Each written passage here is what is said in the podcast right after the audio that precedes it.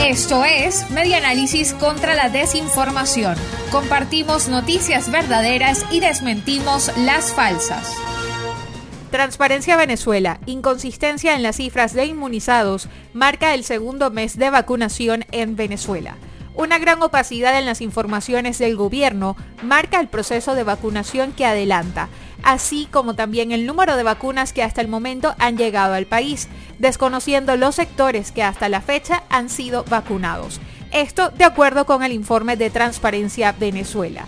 Reseña el impulso.com que en efecto, desde hace 74 días se inició la vacunación contra la COVID-19 en el país, con las primeras 100.000 dosis de la vacuna Sputnik V adquiridas a través del contrato suscrito con Rusia el 29 de diciembre de 2020 por 10 millones de vacunas.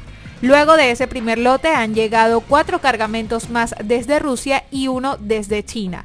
Sin embargo, hasta el 30 de abril, el gobierno de Venezuela no ha emitido cifras oficiales sobre la cantidad de ciudadanos vacunados. Esto fue Media Análisis contra la Desinformación.